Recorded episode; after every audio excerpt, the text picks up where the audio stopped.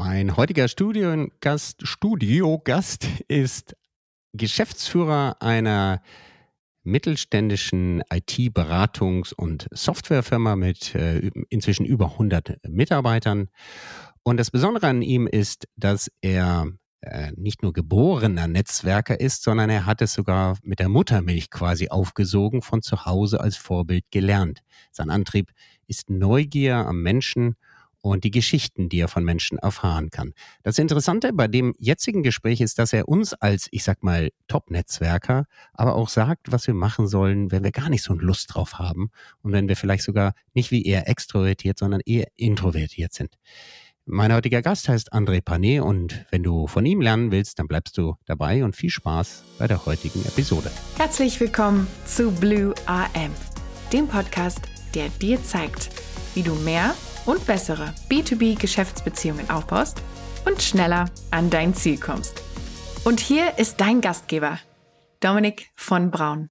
Ja, liebe Hörerinnen und Fans von Blue RM und die Hörer will ich natürlich auch nicht außen vor lassen. Ich habe heute einen sehr spannenden Gast namens André Panet hier bei mir im Studio bei Blue RM für euch, für uns. Wer ist André?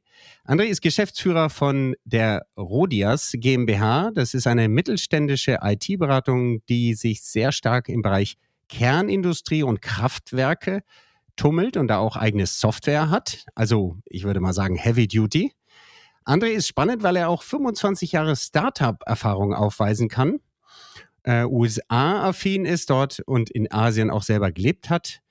Ähm, wenn, wenn, wenn äh, André, ich, André und ich, wir müssen einfach nochmal gleich auch nochmal klären, wo wir uns herkennen. Das war auf jeden Fall auch eine Netzwerkveranstaltung oder über ein Netzwerk. Aber vielleicht noch ein, zwei Sätze. Wo wohnt André? In Bonn im Rheinland. Er ist ähm, badisch, bayerisch, nordrhein-westfälischer Mix mit einer Berlinerin verheiratet, drei Kinder, Hund, hat er gesagt. Und wenn er nicht arbeitet oder Familienmensch ist, dann liest er gerne. Er bezeichnet sich als News-Junkie und macht das, was ich auch leidenschaftlich gern mache, weil es sofortige Ergebnisse bringt, nämlich in den Baumarkt fahren und zu Hause irgendwas verbauen. Herzlich willkommen hier in unserem Talk, lieber André. Herzlichen Dank für die Einladung, Dominik. Ich freue mich. Ja, André, äh, ich kenne dich als Netzwerker seit vielen, vielen Jahren. Deswegen ähm, war es mir auch ein Herzensanliegen, endlich dich mal sozusagen hier ins Studio zu bekommen. Du hast ja viele, viele Jahre äh, eine Organisation, amerikanisch-deutsche Organisation, ich glaube, die heißt äh, American German Business Club. Ist das richtig? Ja, ja das ist richtig. Ich bin, äh, äh betrieben. Da war ich auch mindestens selber zweimal ähm, so wie die Atlant Atlantikbrücke, ja. so, so weit ähm, sind wir noch nicht, ja. ja, du hast, du hast aber auch schon auch, auch als Student begonnen, äh, Sachen, äh, du hast im Vorgespräch gesagt, Sachen gemeinsam zu organisieren, ob das jetzt Asta war oder sonst was. Das heißt, ähm, das Thema Networking ist dir eine Herzensangelegenheit und du kannst eigentlich gar nicht ohne. Dem würde ich so zustimmen, ja. Wie kam es eigentlich dazu? Wie ist das Thema Networking in dein Leben gekommen? Gut, ich glaube, ähm, wahrscheinlich muss ich zurückgehen auf meine Eltern. Ähm, also oh. ich habe äh, vermutlich eine sehr, sehr stark networkende Mutter, mhm. ähm, die mir das schon immer auch so vorgelebt hat. Bei uns war das Haus immer voll, es waren immer Gäste da, es wurde immer irgendwie jemand mit jemand anderem vorgestellt und ähm, wir kannten sehr viele Leute. Und ich habe das auch immer als sehr spannend erlebt, mit Menschen zu sprechen und Neues zu erfahren, egal wer sie sind, wie alt sie sind, woher sie kommen. Mhm. Und ähm, ich glaube, das hat mich dann einfach auch weitergetrieben, als ich dann auch Student war, wo man natürlich viele Kontakte zu vielen möglichen Leuten haben kann, wenn man will. Ähm, eben, ich habe in einer Studentenstadt gelebt, ich habe in, mich in die, in die Fachschaft, äh, beziehungsweise als Semestersprecher war ich automatisch Mitglied dann der mhm. Fachschaft in meinem Elektrotechnikstudium. Und für mich war das immer eine große Bereicherung, mich mit anderen Menschen auszutauschen, mit denen zu reden. Und dann ergibt sich das eigentlich fast als nächstes, dass wenn man von Leuten was hört und man spricht mit einem anderen, dass man dann sagt, ich kenne einen, das könnte passen und dann stellt man sich gegenseitig vor und dann passiert was oder passiert nichts. Aber ähm, alleine das ist ja schon wieder spannend, wenn man sozusagen eine Dreiecksverbindung knüpft. Ja, absolut, ja.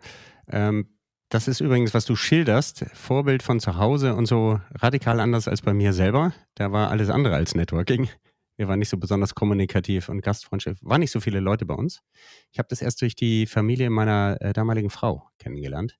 Da war so Open House und ja, und habe mir dann gedacht, das ist doch eigentlich viel bunter und viel schöner. Der innere Antrieb bei dir, jetzt neben den, den Vorbildern, würdest du sagen, ist dann tatsächlich diese Neugier, diese Wissensdurst? Ja, ich glaube, ich bin sehr neugierig auf andere Menschen und auf mhm. deren Lebensweg und Leben, deren Erfahrungen. Ähm, das ist vielleicht auch so eine Art von News-Junkie, nur halt nicht News, sondern halt vielleicht Story-Junkie, Lebensgeschichten-Junkie, weil auch das ja voller Reichtum ist. Ja, und äh, mhm.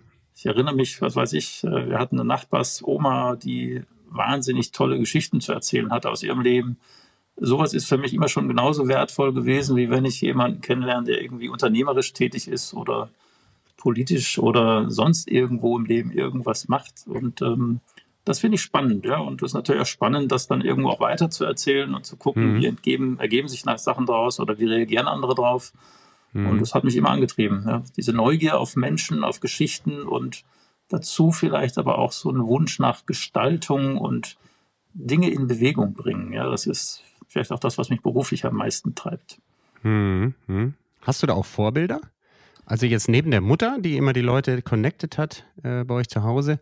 Also ähm, beruflich eigentlich, ja gut, ich habe natürlich in meinem Beruf, ich bin ja in die Beratung eingestiegen nach meinem Studium. Das sind schon viele Leute natürlich selbst Networker und da waren viele Leute, die äh, das auch sehr, sehr gut konnten. Aber ich habe jetzt mhm. keinen expliziten, nein, da würde mir jetzt leider niemand einfallen. Mhm. Ähm, aber das war eher so ein Sammelsurium ne? Mhm. von verschiedenen mhm. Menschen, die das so treiben. Gibt es denn eigentlich, äh, ich, ich, mir kommt jetzt gerade die Geschichte äh, eines Podcast-Gastes äh, von mir in den äh, Kopf, ein Fußballmanager, der gesagt, der ähm, praktisch vor allen jetzt im Podcast dann äh, nahegelegt hat, was sein großes Networking-Event war. Der hat sich pra praktisch zu seinem Fußballmanagement-Job bei damals, glaube ich, äh, VfB Stuttgart, äh, genetzwerkt, ja. Und ganz gezielt ist er da zu einer Veranstaltung gegangen. Hast du auch so ein Erlebnis, wo du sagen würdest, Mensch, also ohne Networking wäre das nie zustande gekommen? Ähm, vielleicht äh, beruflich einfach, ne? wo es immer mhm. wieder Möglichkeiten gab, ähm, etwas weiteres, etwas Neues zu machen. Also ich, ich, hatte zum Beispiel mal einen Job als Werkstudent in, bei Apple, Apple Computer, sehr früh mhm, damals, mhm, 1992. Mhm. Und ähm, ich bin da halt so, ich bin auch in dann, nachdem ich so meinen Standard-Day-Job gemacht habe, bin ich halt durch die Abteilung gelaufen.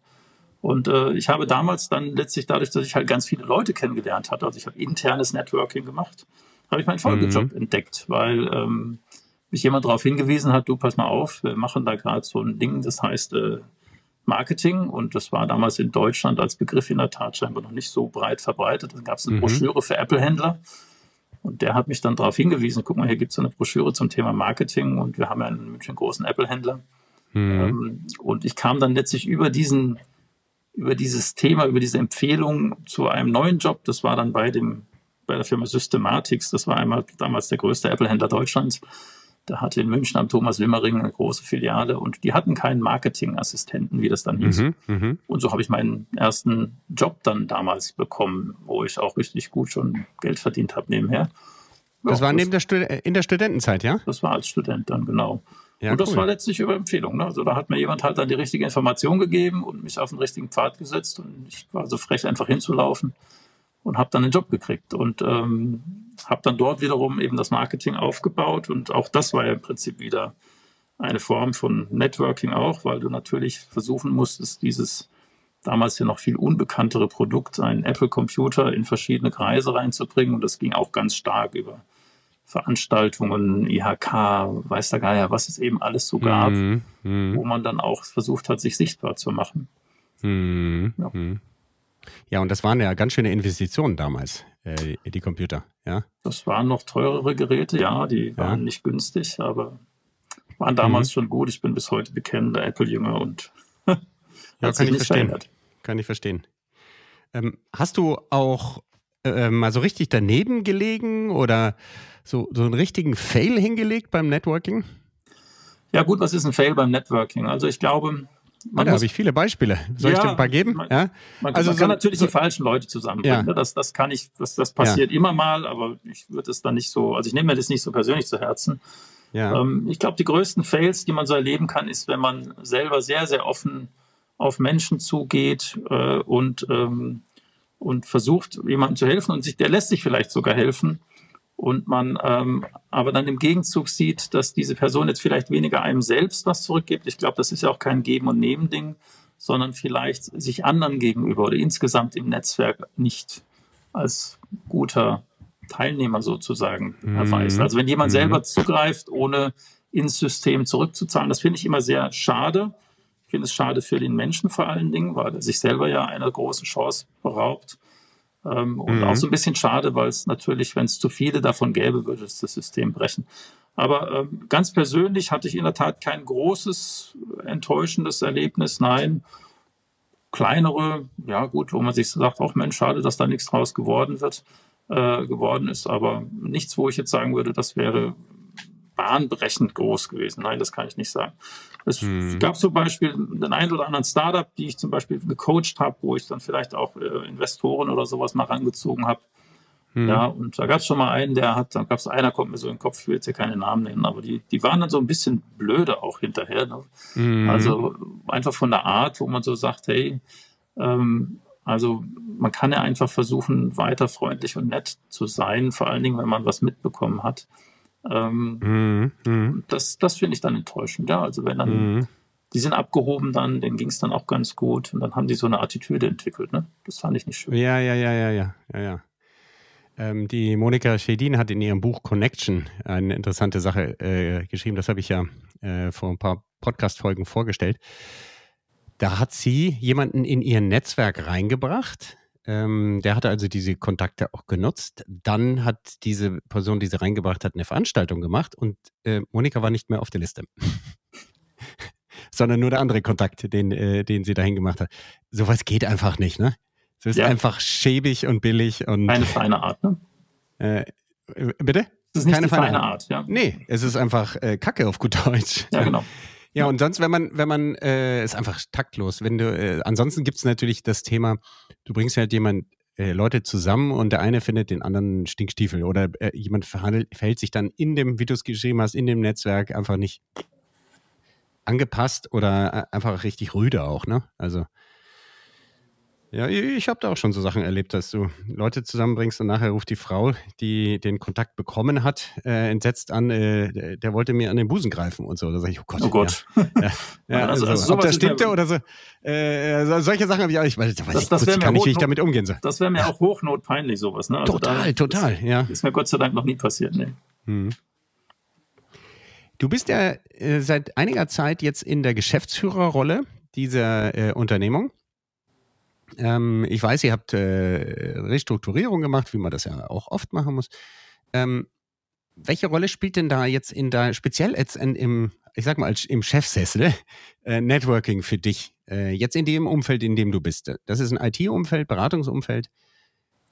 Wie ja. passt das zusammen? Ja gut, ich meine, es ist eine, eine, doppelte Rolle, die man natürlich hat, wenn man so als e-, extern besetzter ähm, Geschäftsführer reinkommt in ein Unternehmen ähm, in dem man ja auch niemanden kennt. Ja, und dann hast du zum einen lauter neue Kollegen, die du nicht kennst, und du hast natürlich ein gewachsenes Kunden- und Strukturumfeld, Partnernetzwerk, mhm. wo du mhm. auch keinen kennst. Das heißt, du hast halt eine, eine doppelte Networking-Aufgabe, erstmal intern dich selbst bekannt zu machen äh, und nach außen dich bekannt zu machen und dort auch diese Beziehungsebene herzustellen. Also das ist im Prinzip auch nichts anderes als Networking. Du musst mhm. Vertrauen schaffen, du musst reden, du musst offen sein, du musst dich sichtbar machen, transparent machen. Ähm, und dann ähm, in der zweiten Dimension haben wir zumindest jetzt als Unternehmen auch die Situation, dass wir lange Jahre mit einem sehr festen Kundenkreis gearbeitet haben mhm. und uns dann eben, wie gesagt, wir sind ja im Kernkraftwerkbereich groß geworden und haben uns dann aber eben auch in die ganz normale Industrie in Deutschland, in verschiedene andere Branchen hineinentwickelt. Ähm, und, und da sind wir, sage ich mal, so ein bisschen ungeübt gewesen und äh, versuchen uns da jetzt immer weiter zu verbessern, dass wir eben auch da nach außen sichtbarer werden, dass wir eben auch das Networking für uns als Firma betreiben. Und mhm. da die mhm. Kollegen mitzunehmen, ist manchmal eine Herausforderung, weil die natürlich anders sozial geprägt sind, durch viele Jahre vielleicht in gewissen Kundenbeziehungen, festen Strukturen. Und das mhm. ist ein Lern- oder ein Lehrweg auch, ne? oder ein Ausprobierweg, wo man einfach beschreiten muss und dieselben Erfahrungen machen muss. Mhm. Und äh, für mhm. mich jetzt konkret hier war es, wie gesagt, die erste Hürde war, und das war, das war ja genau als, also ich habe ja angefangen, ich glaube im Dezember 2019 habe ich hier meine Vorstellungsrunde gemacht und dann im äh, Februar, März fing es ja mit Covid an. Das heißt, ich mhm. habe die ersten zwei Jahre, wo ich hier war, ich glaube, die meisten Mitarbeiter nie persönlich gesehen. Das war mhm. interessant, ja. Also dann hast du halt mhm. die bestenfalls mal auf Teams oder auf damals noch Zoom mhm. angeguckt und hast ein bisschen dich versucht, mit denen auszutauschen, aber es waren wenige direkte Möglichkeiten zum Kontakt. Und, äh, das macht es ein bisschen schwieriger, weil es wirklich rein virtuell war. Und es geht eben dann auch nur so und so weit virtuell. Auch das ist eine interessante Bestätigung. Man hat es ja immer schon vermutet vielleicht, aber es ist in der Tat so.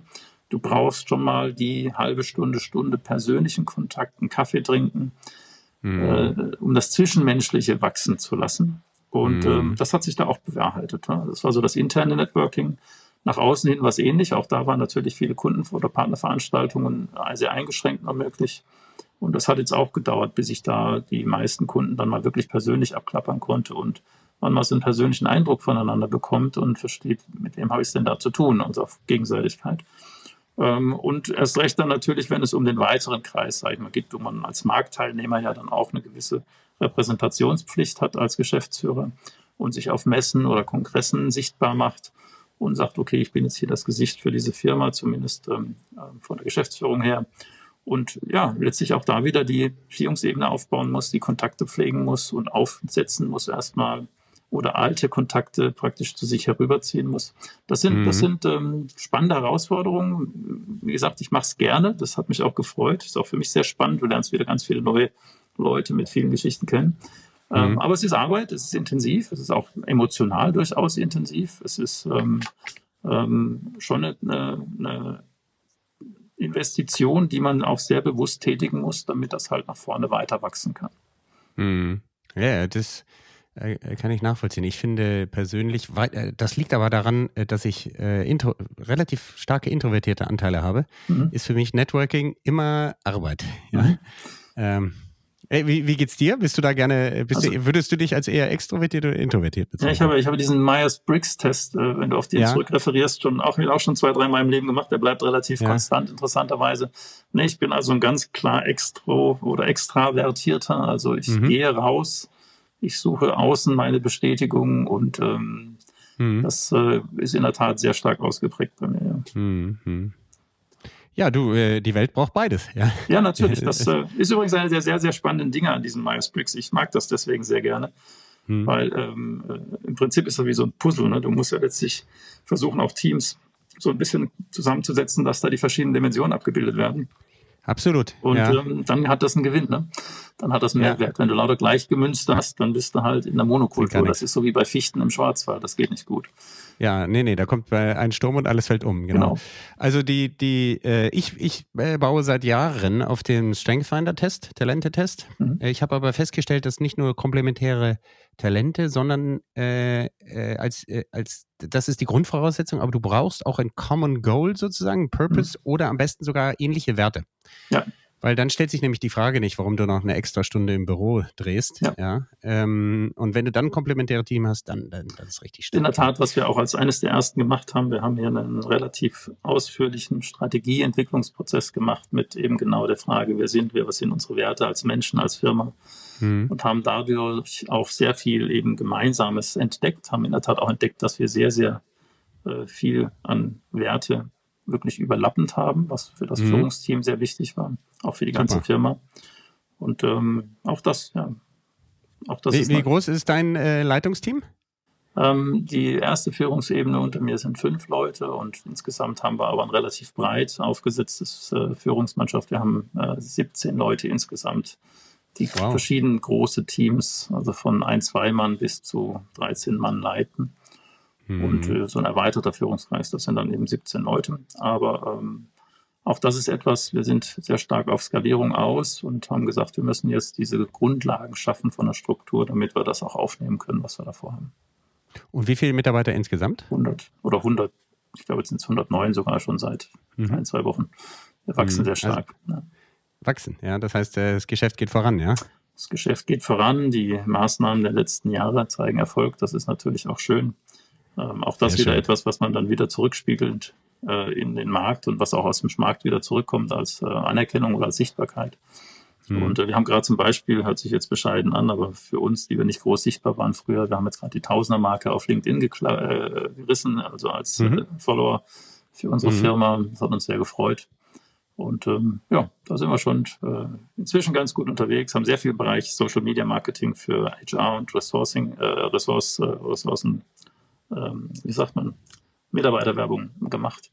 Und ja, ja. das em funktioniert. Employer Branding. Employer Branding, ja. genau. Wir haben jemanden eingestellt, eine junge ja. Kollegin, die das spezifisch macht. Ja. Das, ist, ähm, das sind alles auch so Themen. Übrigens äh, auch der Bereich HR. Und äh, ja. es ist eigentlich fast nur noch über Networking, glaube ich, zu, ja, also, ne? Du, das ist, das ist ein super spannendes Thema. Die, die meisten Jobs werden tatsächlich über Networking inzwischen vergeben oder wer kennt wen. Ja. Und ich offen gestanden, ich suche äh, äh, aktuell eine Firma, die mit mir mal eine Fallstudie durchmacht, weil folgendes äh, beobachte ich, ist, alle, alle haben verstanden, ich muss da draußen aktiv sein, um äh, in den, dort, wo die jungen Leute, die Nachwuchskräfte sind, sie dort abzuholen, attraktiv zu, also nicht nur zu wirken, sondern auch zu sein. Ja, das bedeutet, äh, ich muss äh, mich so geben, wie ich bin. Und äh, wenn ich dann Leute anziehe und die einstelle, dann lassen viele nach. Und da würde ich gerne mit einer Firma mal eine größere Studie äh, ausmachen, äh, um über einen längeren Zeitraum zu sehen, also ein Jahr oder zwei. Wenn man jetzt, äh, sagen wir mal, ich, ich weiß nicht, ob ihr der groß genug seid, aber äh, sagen wir mal, du stellst 100 Leute ein, 50 Leute kriegen spezielles Netzwerktraining und eine Ausbildung und bauen da Kompetenzen auf, und zwar zum internen Netzwerken in erster Linie und 50 nicht. Äh, ich habe natürlich eine Arbeitshypothese, was dann passiert, wie viel davon die Probezeit überstehen und dann in ein, zwei, fünf Jahren noch da sind. Mhm. Ähm, aber das würde ich gerne mal beweisen. Und da brauche ich äh, unbedingt eine Firma, die darauf Bock hat. Also äh, ich habe da gerade einen Kontakt aufgebaut zu einer sehr, sehr großen äh, IT-Beratungsfirma, äh, die entsprechend viele Leute auch haben, viele Fallzahlen. Mhm. Ähm, ja, wäre auch ein klassisches Thema. Ich meine, wer mir so spontan einfällt als Bonner, ist natürlich so, sowas ist ein Post- oder Telekom-Thema auch. Ne? Also kann ich gerne mal gucken, ob ich, vielleicht hast du selber Kontakte hin.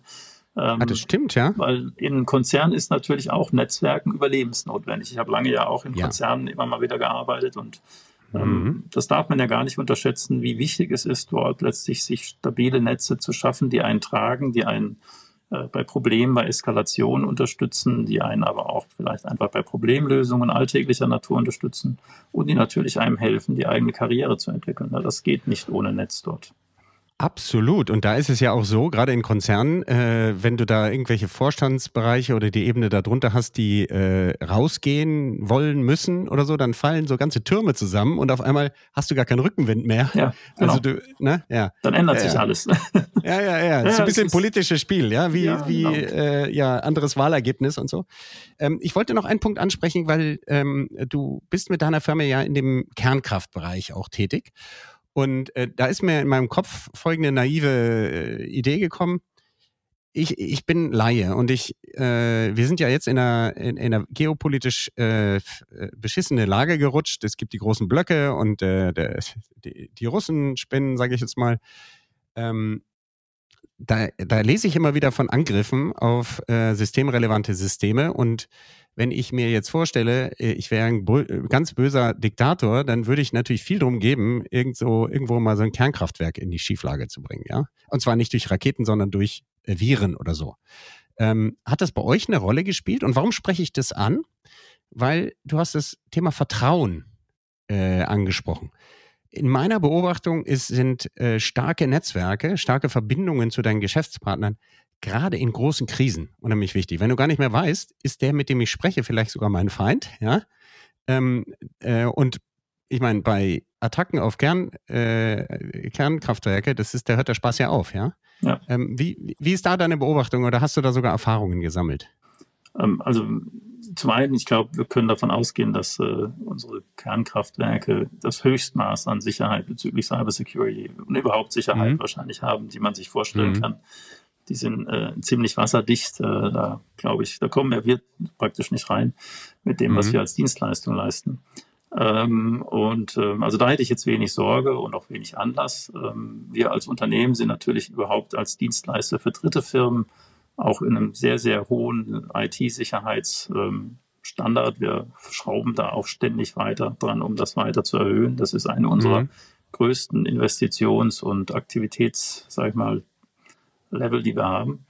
Ähm, aber ich stimme dir natürlich zu. Die Frage ist, ähm, wem kannst du trauen? Äh, letztlich, wir wissen, die meisten erfolgreichen Attacken laufen über Privates.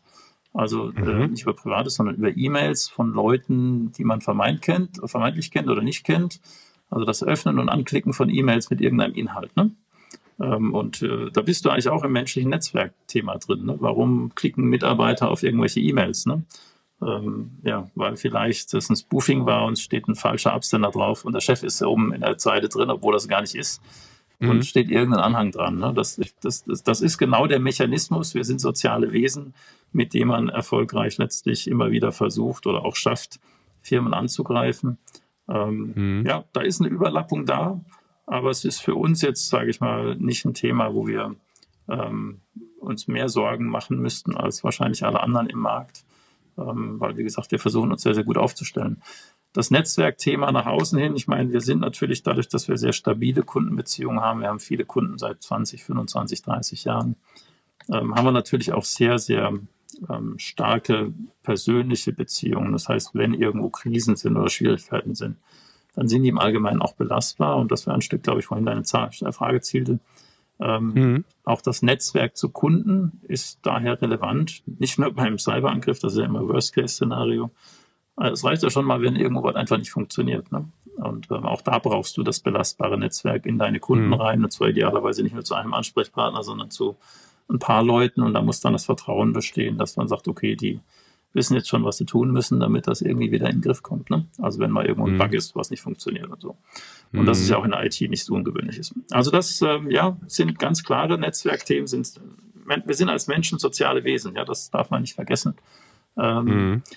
Ich hatte in dem Zusammenhang ja mal einen ganz anderen interessanten ähm, äh, Case oder ein Erlebnis, weil ich eben in China war, viel für einen früheren Arbeitgeber und habe dort ähm, viel im Bereich SMS-Messaging und Telefonie und äh, sowas äh, gemacht und hatte dort eben mit äh, Leuten zu tun, die, sage ich mal, in von China, äh, von der chinesischen Wirtschaft oder vom Wirtschaftsministerium betriebenen Unternehmen tätig waren. Ähm, wo mir eben so ein Senior, ähm, so ein CEO von so einem Unternehmen in Hongkong mal erklärt hat, pass auf, André, ähm, ihr Deutschen, ihr seid immer so mechanistisch, ja? ihr denkt immer, Geschäft funktioniert so als äh, als äh, Prozess, der irgendwo definiert ist und dann hakt man da einfach die Prozessschritte ab und dann kommt es zum Ergebnis. Und äh, was ihr halt lernen müsst, ihr Deutschen, ist halt, dass es eben nicht so ist, sondern dass zumindest im Rest der Welt Geschäft in allererster Linie was mit Menschen zu tun hat und mit Zwischenmenschlichkeit. Und zu mir hat er dann gesagt, so zum Abschied, ne, das ist jetzt ganz einfach, wenn wir gut Geschäft machen wollen, dann besuchst du mich ein, zwei, drei Mal im Jahr wir gönnen schön essen, mhm. haben ein bisschen Zeit zusammen, unser Vertrauen wächst und wir bleiben im guten persönlichen Kontakt. Und dann machen wir auch gute Geschäfte. Und, äh, die Prozesse sind immer nachgelagert. Ne? Oder mhm. genauso die Organisation. Ne? Ein anderer chinesischer Partner von uns äh, in, äh, äh, in Macau auf der anderen Seite von der Bucht von Hongkong. Ähm, hm. wo eben mir gesagt hat, pass auf, bei uns gibt es keinen Org-Chart, ne? weil bei uns wissen die Mitarbeiter, wer wo was macht. Interessanter hm. Aspekt. Ne? Also Network sozusagen als eine de facto in Realität existierende Struktur und nicht als eine auf Papier existierende Struktur. Auch interessant. Ne? Man kann es anders machen hm. und es hat sehr gut funktioniert. Also sie haben ja da einen Griff gehabt. Ähm, von daher gesehen, ja. Hm. Jetzt hast du, das ist spannend. Also ähm, es gibt ja, es gibt ja Firmen, die verzichten auch ganz bewusst auf Org-Charts, weil sie sagen, das bringt nur Probleme. Da fühlt sich sofort als oben, unten, ja. sonst wie. Ähm, sag mal, du hast gerade gesagt, dass du äh, zertifiziert oder nachgemessen sogar extrovertierter Mensch bist. Was sagst du denn jemanden, der sagt so, oh, Netzwerken, habe ich eigentlich gar keinen Bock drauf? Ja, was sage ich dem? Ich sage ihm, äh, versuch's trotzdem. Ähm, und du musst ja nicht unbedingt derjenige sein, der viel selber sagt. Das, man kann ja auch sozusagen als introvertierter Zuhörer sehr schön in Netzwerkkreisen mit dabei sein. Dann hört man halt vielleicht mehr zu und hat halt vielleicht mehr in eins zu eins Gesprächen später dann auch mal eine Möglichkeit zu Leuten irgendwas äh, zu sagen oder was weiter zu empfehlen, weil äh, auch ein introvertierter Mensch nimmt ja, nimmt ja Informationen auf. Es ist ja nicht so, dass da eine Schranke da mhm. besteht und kann sie weiter nutzen in verschiedenster mhm. Hinsicht. Und das ist, glaube ich, das, was man sozusagen überwinden muss. Ne? Man muss nicht immer der sein, der dann auf der Bühne steht und den Lala macht. Ähm, aber diese Neugierde sozusagen zu entfalten und äh, zu erlauben, das kann sich jeder zugestehen, egal ob er introvertiert oder extrovertiert ist. Hm. Es sei denn, man ja, ist halt chronisch nicht neugierig. Dann, also wenn einen wenig oder nichts interessiert, dann ist in der Tat es sehr, sehr schwer, irgendwas hm. auf Netzwerkveranstaltungen hm. zu machen. Dann langweilt dich das hm. wahrscheinlich. Absolut. Ich habe ähm, zwei oder drei äh, Podcast-Folgen dem Thema Introversion gewidmet. Die Silvia Löken hat dann Standardbuch dazu geschrieben. Äh, das Buch und den Test und äh, dann auch das Interview mit ihr findet ihr alle bei Blue AM, bei diesem tollen Podcast. Geht ihr einfach ein paar Folgen zurück. Ähm, warum komme ich da drauf? Weil sie so einen schönen Satz gesagt hat. Auch leise Menschen lieben Menschen. Sie haben halt nur eine andere Art. Und das äh, äußerst angenehme bei introvertierten Menschen ist, dass sie dich eben nicht zutexten und teilweise sind das extrem gute Zuhörer, analytisch, hartnäckig und ähm, deswegen aus meiner Sicht fast noch besser zum Networking geeignet, weil sich alle Leute, die was mitzuteilen haben, wahnsinnig wohlfühlen bei introvertierten Personen. Die können sich richtig auslabern und manche lieben das ja auch äh, zu, zu sprechen. Ähm, ich finde deinen Hinweis sehr gut. Äh, du musst nicht selber viel sagen, um gut ne äh, zu netzwerken, sondern kannst ja mal gucken, was du an Infos daraus findest aus den Personen. Das würde mir ja dann auch wahrscheinlich die Angst nehmen. Hast du eigentlich, um, um dein Netzwerk zu bespielen, hast du da äh, Tools, die du nutzt oder, äh, oder empfehlen kannst?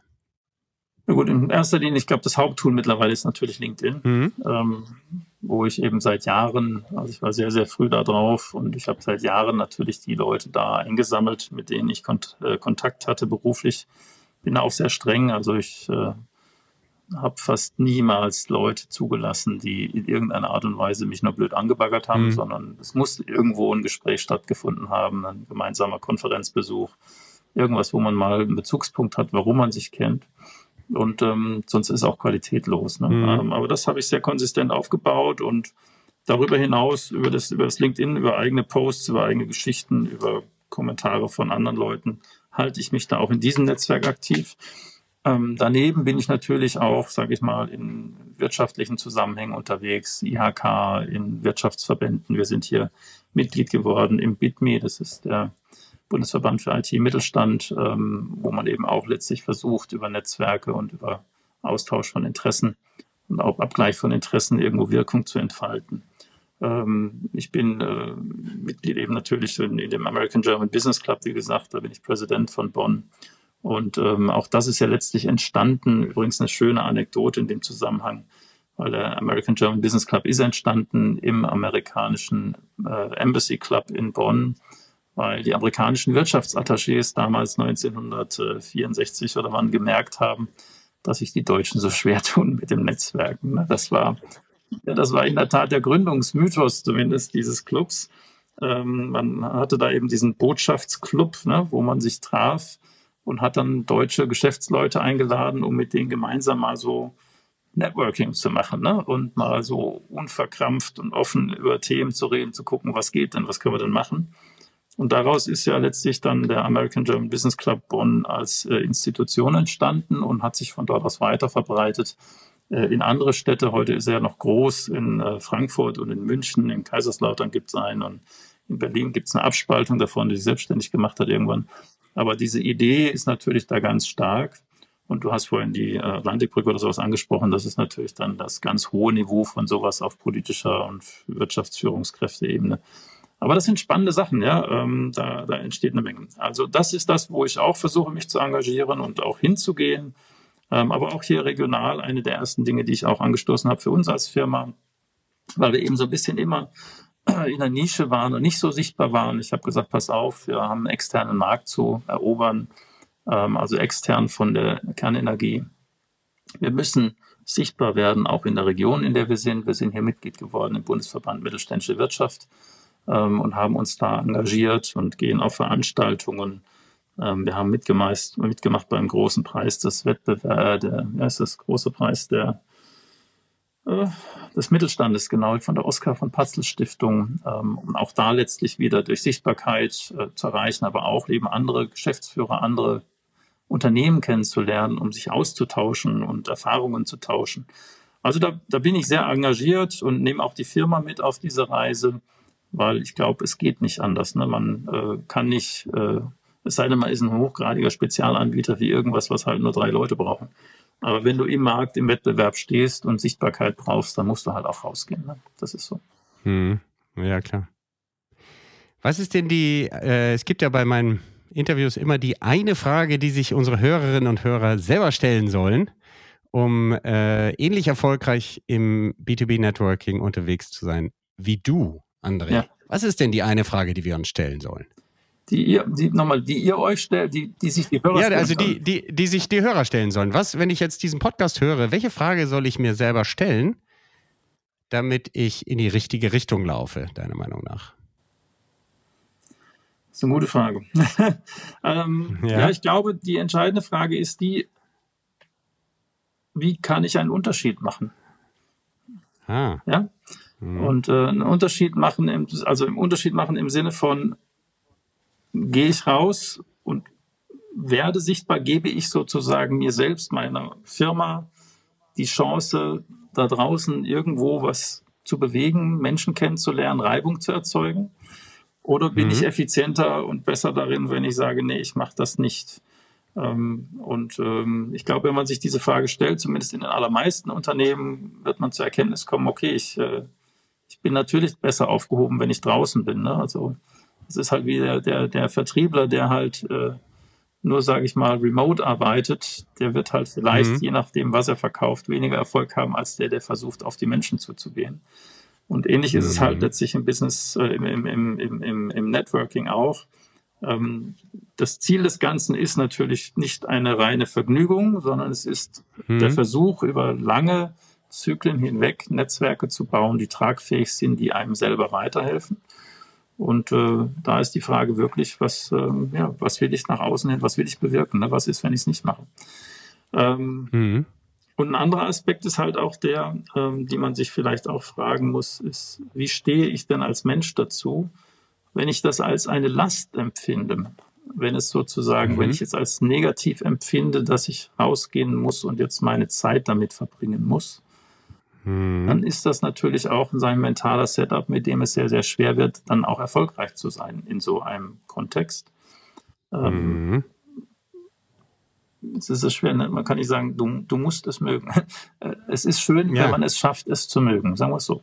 Ja? Weil ja. wenn du sozusagen sagst, okay, das ist Teil von meinem Selbstverständnis meines Berufs, meiner beruflichen Tätigkeit oder meiner politischen Tätigkeit oder meiner Tätigkeit in einer Non-Profit-Organisation, ist ja egal, wo du es machst, mhm. ähm, dass ich eben rausgehe und ähm, versuche, mit anderen Menschen in Kontakt zu sein oder als Introvierter mhm. zumindest, als Introvertierter zumindest zu hören und zu sehen, was andere so machen, damit ich das in mich aufnehmen kann. Ja. Wenn du das als einen ein, ein, ein selbstverständlichen ähm, Mittel zum Zweck für dich siehst, dann kannst du damit natürlich auch etwas bewirken. Und wenn du das nicht machst, dann fällt es dir eher schwer. Mhm. Mhm. Das stimmt absolut. Ähm, an der Stelle habe ich dann für äh, das Ende unseres Podcasts für dich, liebe Hörerinnen und Hörer, einen kleinen Bonustipp, der mir dazu einfällt. Denn es gibt durchaus Strategien, äh, die, wenn du diesen Podcast äh, äh abonniert haben solltest und mehrere Folgen schon gesehen hast, die ich auch schon verraten habe. Aber wenn du nur diese Folge hier hörst, dann werde ich am Ende da zwei Bonustipps, die direkt auf das Thema von André äh, einzahlen, ähm, äh, dir geben. Und ähm, ich notiere das mal hier gerade. Und äh, wir befinden uns schon auf der Zielgerade unseres Talks. Und bevor wir das Ganze zusammenfassen, und da bitte ich dich dann gleich, André, gut aufzupassen, bitte ich dich, liebe Hörerinnen und Hörer, solltest du hier zum ersten Mal eingeschaltet haben, dann geh doch mal ganz kurz auf blue-rm.com. Dort kannst du diesen Podcast hier natürlich kostenfrei abonnieren und kriegst ihn dann, ohne dass du noch irgendwas machen musst, jeden Donnerstag als Update auf dein Device oder dein Podcatcher geliefert. Warum ist das wichtig, dass du abonnierst? Weil wir dann nicht nur motiviert sind, die nächsten Jahre immer donnerstags äh, auf Sendung zu gehen.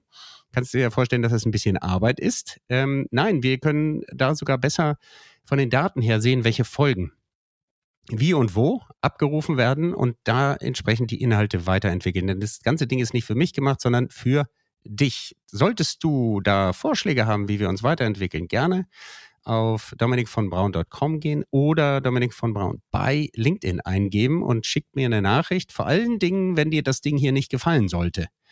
Dann interessiert mich sehr, was der sozusagen Anlass des Ärgers ist. Wenn es dir gefallen hat, diese Sendung und du diesen Podcast gut findest, mach's ganz still. Das musst du mir gar nicht sagen empfehle ihn einfach drei Leuten weiter. Und wenn du schon dabei bist, gerne auch auf Apple oder Spotify eine 5-Sterne-Bewertung dalassen. Das freut auch das Herz.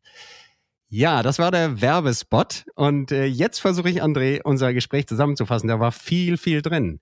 Wir haben heute gesprochen über die Vorbilder, die in unserem Leben wichtig sind. Äh, bei André war es das eigene Haus, die Mutter, das Full House. Und äh, daraus entstanden ist dann äh, seine, ja, seine Neigung auch zum Networking. Es war ihm also, er war damit schon vertraut, ist damit aufgewachsen.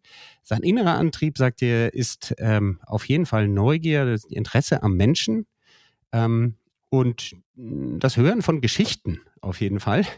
Ähm, was ihn dann auch oft animiert, auch sofort die Sachen, die man dann mitbekommt, auch anzupacken und auszuprobieren. Wir haben ferner gesprochen über ähm, äh, Beispiele, erfolgreiche Beispiele von Networking. Da hat er selber erzählt aus seiner Studentenzeit noch, wie, wie er bei einem frühen Apple-Händler das Wort Marketing entdeckt hatte und über das Thema Marketing sich selber bei einem anderen Apple-Händler einen ersten Marketing-Job verschaffen konnte. Wir haben äh, und das ganz klares Ergebnis von Networking. Äh, Leute da draußen, denkt mal drüber nach, wie habt ihr euren heutigen Job bekommen oder viele interessante Aufträge? Wahrscheinlich auch über Empfehlung. In seiner aktuellen Rolle als CEO, darüber haben wir auch gesprochen, hat er eine doppelte Rolle, die er uns beschrieben hat. Einmal intern natürlich zu Netzwerken, was äh, durch die Corona-Videodistanz eine besondere Aufgabe ist, da auch wirklich die Leute physisch alle zu sehen, aber auch extern zu Kunden und Partnern. Und da geht es ihm vor allen Dingen um die, um die zwei Themen Sichtbarkeit, wir sind da und Vertrauensaufbau. Ja, ähm, wenn äh, wir nicht gerne netzwerken, ja, André ist ja bekennender Extrovertierter. Ähm, und es gibt Leute, die machen sehr hinderlichen Self-Talk, auch darüber habe ich schon im Podcast gesprochen, in ihrem Kopf. Und äh, wenn ich so einer bin, weil ich jetzt vielleicht eine andere Persönlichkeitsstruktur habe oder eine faule Sau oder sonst was, dann sagt uns André, du, ähm, lieber Dominik, du musst ja gar nicht viel tun, du musst ja nicht viel reden, hör doch einfach gut zu. Genau. Und äh, das, gezielte, das gezielte Zuhören kann dich mitunter, das ist jetzt meine Empfehlung an euch, sogar sehr viel weiterbringen als unbedingt das Senden. Ich würde sogar ja. sagen, es ist ein sehr wertvoller Beitrag, weil der, ja. der selber gerne redet, der hört da nicht so viel zu. Das liegt nun mal in der Natur der Dinge. Ja, ja, ja. Und das, äh, man kann auch oft gar nicht beides zusammen. Ja. Genau. Also man sollte vielleicht als Team irgendwo hingehen. Ne? Ein stiller und also ein Extrovertierter und ein Introvertierter. Ja, genau, genau. Ähm, als Tools nutzt André vorwiegend LinkedIn das schon lange und in einer strengen Art und Weise die Leute, die in seinem Netzwerk zugelassen werden, hat er in der Regel alle persönlich mal gesehen. Ich würde sagen, da hältst du einen klassischen Standard sehr lange noch auf, äh, aufrecht. Ich habe selber mich von diesem Standard verabschieden müssen, weil dieses blöde LinkedIn ja eigentlich eher zu so einem Medium, ja. Medienportal geworden ist und ich schon leider lange nicht mehr unterscheiden kann, wen ich jetzt mal gesehen habe oder nicht. Ähm, ich habe aber eine gute Methode, die ich an anderer Stelle verraten ja. werde, wie du dein Netzwerk dann wieder säubern kannst. Neugierig. Ja? Ja, ja, ja, da, da mache ich einen eigenen Podcast dazu. Äh, das nenne ich die Sieben-Sekunden-Regel. Aber ähm, gehen wir mal weiter zu unserem Gespräch. Ähm, ich fand einen äh, Aspekt äh, noch erwähnenswert unter auf die Frage nach Tools nennt uns André auch die Organisationen. Und das habe ich auch schon mal gehört in einem Podcast, ähm, wo ein, einer meiner Gäste gesagt hat, für ihn sind Organisationen auch Tools, weil Filter. Und äh, die konzentrieren ja dann sozusagen die Mitglieder dort und äh, auch die Adressaten. Da ist André äh, über die IHK ähm, beim BitMe, nennt sich das, ne? Ähm, äh, engagiert. Ähm, IT im Mittelstand ist da das Schlagwort. Seit Jahren German American Business Club. Also BitMe ähm, ist unabhängig von der IHK. Bei IHK also, und, also, und, und, und auch, BitMe wäre richtig. Okay, siehst du? Siehst ja. du? Ähm, ähm, Bundesverstand der mittelständischen Wirtschaft äh, bist du auch.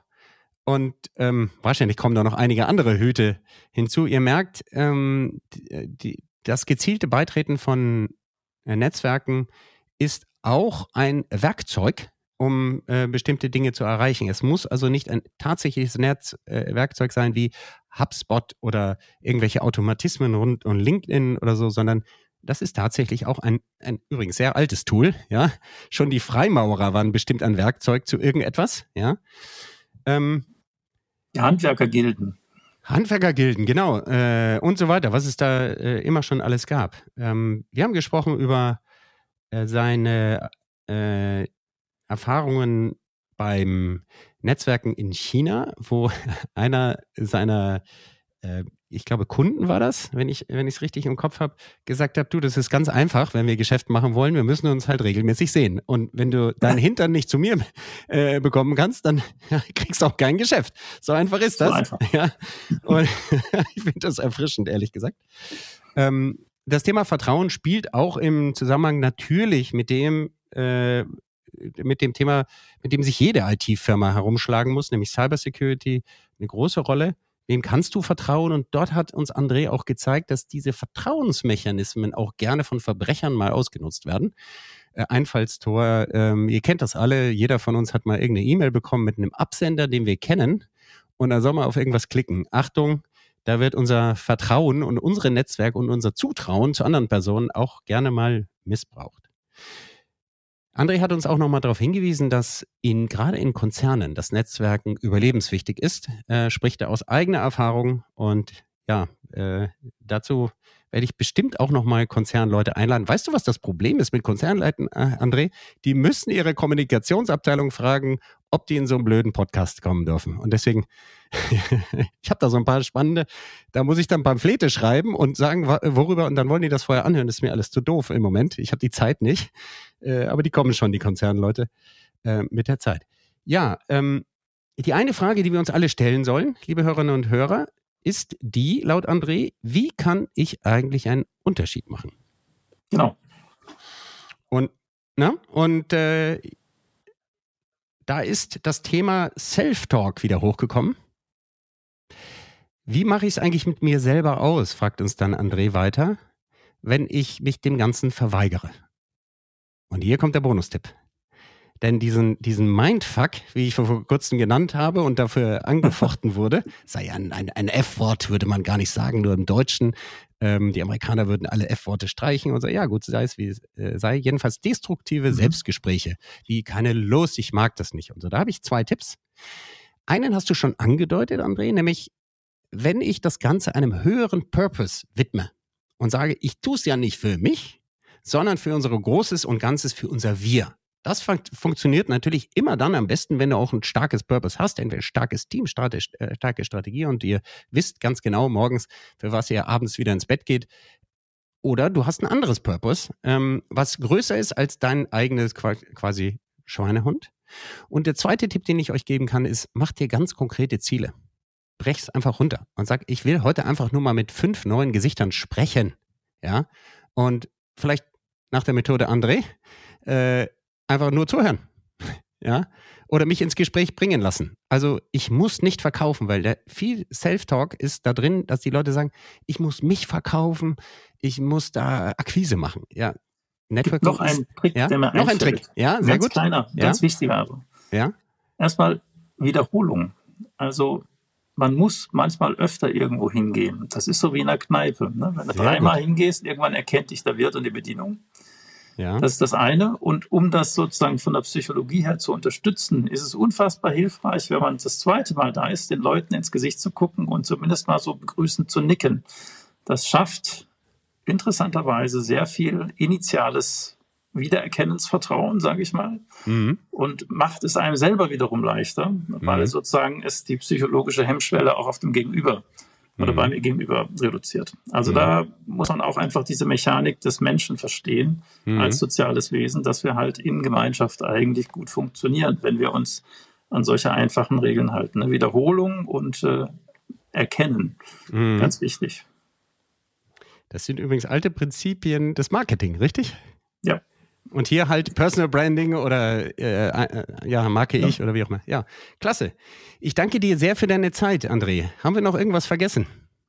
Ich glaube, wir sind relativ gut einmal in der Runde rumgelaufen und mhm. ähm, ich bedanke mich auch ganz herzlich. Es war ein spannendes Interview und ein mhm. sehr, sehr spannendes, wichtiges Thema, mhm. wo wir in Deutschland immer noch viel dazulernen können, weil mhm. wir es, glaube ich, nicht so von Hause aus so mitbekommen oft, weil wir eben eher zurückhaltender, eher entzogen, erzogen werden auch und als Kultur vielleicht sind. Mhm. Und äh, ich glaube, es tut uns gut in diesem internationalen Wettbewerb, in dem wir uns finden, vielleicht mit einer deutschen Eigenart. Also wir müssen ja nicht so enthusiastisch wie die Amerikaner sein und immer mhm. gleich äh, das goldene Versprechen, aber ähm, vielleicht mit unserer stilleren und nüchternen Art dennoch teilzunehmen, gut zuzuhören mhm. und vor allen Dingen halt sichtbar bleiben und sichtbar sein und damit beitragen zu dem, was da an Kommunikation zwischen Menschen passiert und zwischen Firmen und zwischen Ländern.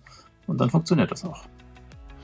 Ja, sehr gut. Ein wunderbares Schlusswort. Äh, liebe Hörerinnen, liebe Hörer, danke, dass du bis hierhin gehört hast. Und äh, wir wünschen dir von hier, vom Studio aus, einen wunderschönen Tag, Mittag oder Abend.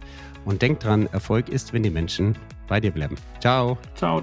Werde auch du Architekt oder Architektin deines Business-Netzwerkes. Abonniere jetzt kostenfrei unseren Podcast unter www.blue-am.com und gib uns gerne dein 5-Sterne-Rating auf Spotify, Apple oder Google.